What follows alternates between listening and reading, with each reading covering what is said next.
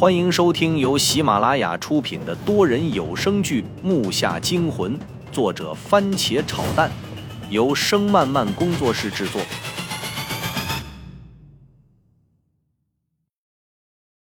第一集，颠簸的路程使昏昏沉沉的我从困顿中醒来。我伸了伸手臂，戴了不知多长时间的耳机被突然晃动的车身给甩了出去。我揉了揉因为疲劳而发疼的太阳穴，对着开车的父亲道：“还有多久到啊，爸？”“马上了，没看都进村了吗？”父亲的声音有些低沉，回过头笑着对我说：“我有些惊讶，抬头向车窗外望了望，果然，睡之前还在宽阔的高速公路上行驶，现在却已经在崎岖的小路上了。”窗外都是灰土色的房屋，房屋门前还可以看到闲聊的老人和嗑着瓜子的妇人。车打了个方向，驶向了沙路，颠颠抖抖的开了一个小时后，到老家时已经下午六点多了。一天的车程让我们疲惫不堪。车到门口时，爷爷独自一人已经在门口等着了。他瘦弱的身体蹲在地上，面色蜡黄，头发花白。这模样瞅着就让人感到心疼。我迅速地打开车门，冲下车与爷爷打招呼。没想到才一年没见，爷爷就已经瘦成眼前这个模样了，我心里很难受。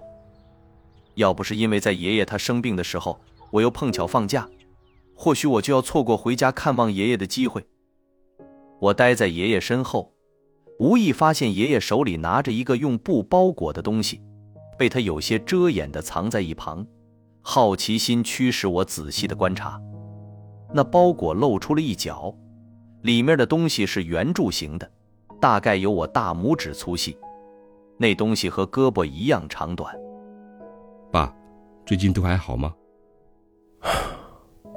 不好，但也不差。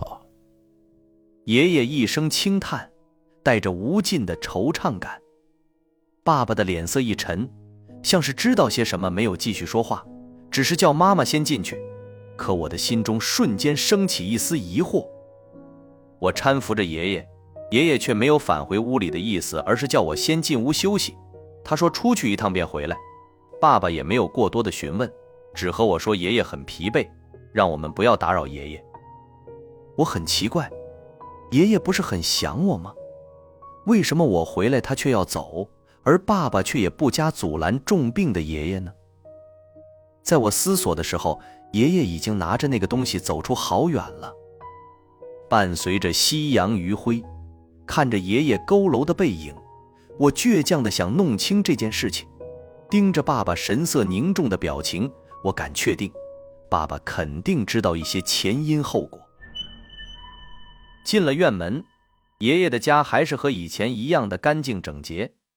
我想张口询问爸爸爷爷怎么了，而爸爸没有说话，只是做了个噤声的动作。我张了张嘴，转身拿着行李进屋了。那个暑假里的我百思不得其解，这是哪门子事儿啊？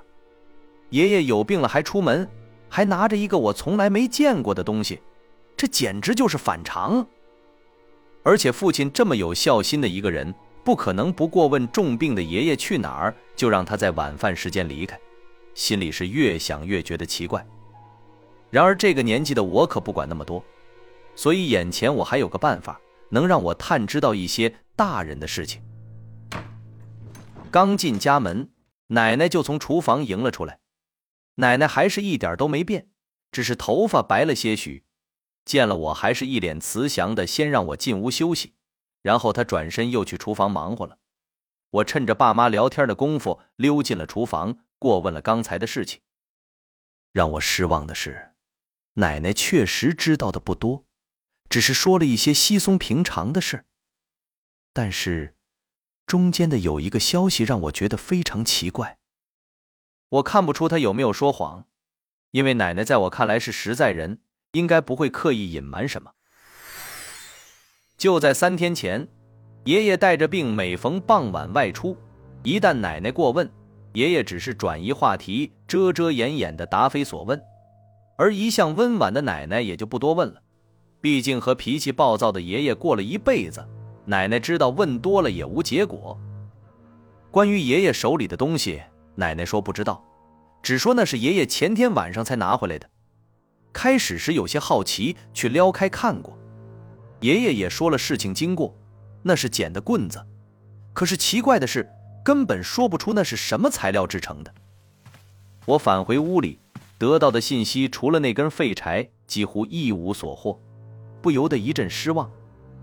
刚进屋就看到爸爸坐在炕上哄着小妹，他头也没抬的说了一句：“大人的事，小孩别瞎掺和。”我咀嚼着这句话，就感觉不是味。我关心爷爷，怎么能叫瞎掺和呢？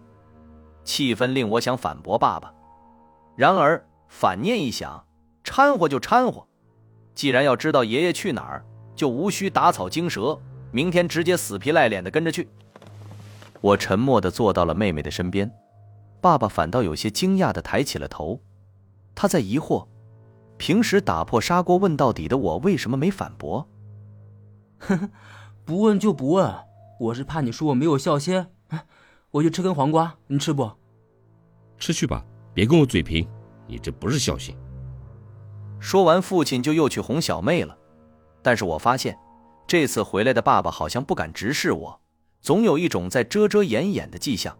不过我也没多说，转身便去了园子。爷爷这一走就是两个多小时，到家时正好是八点半左右。回来时一身汗味儿，显然是被汗湿透了，而且爷爷的脸色显得十分虚弱，唯独那根棍子一带回来就放在了柜子里。我使劲的偷瞄过去，结果连那个门角都没看到，柜门就砰的一声关上了。木下惊魂多人有声剧，感谢您的收听，更多精彩内容，请听下集。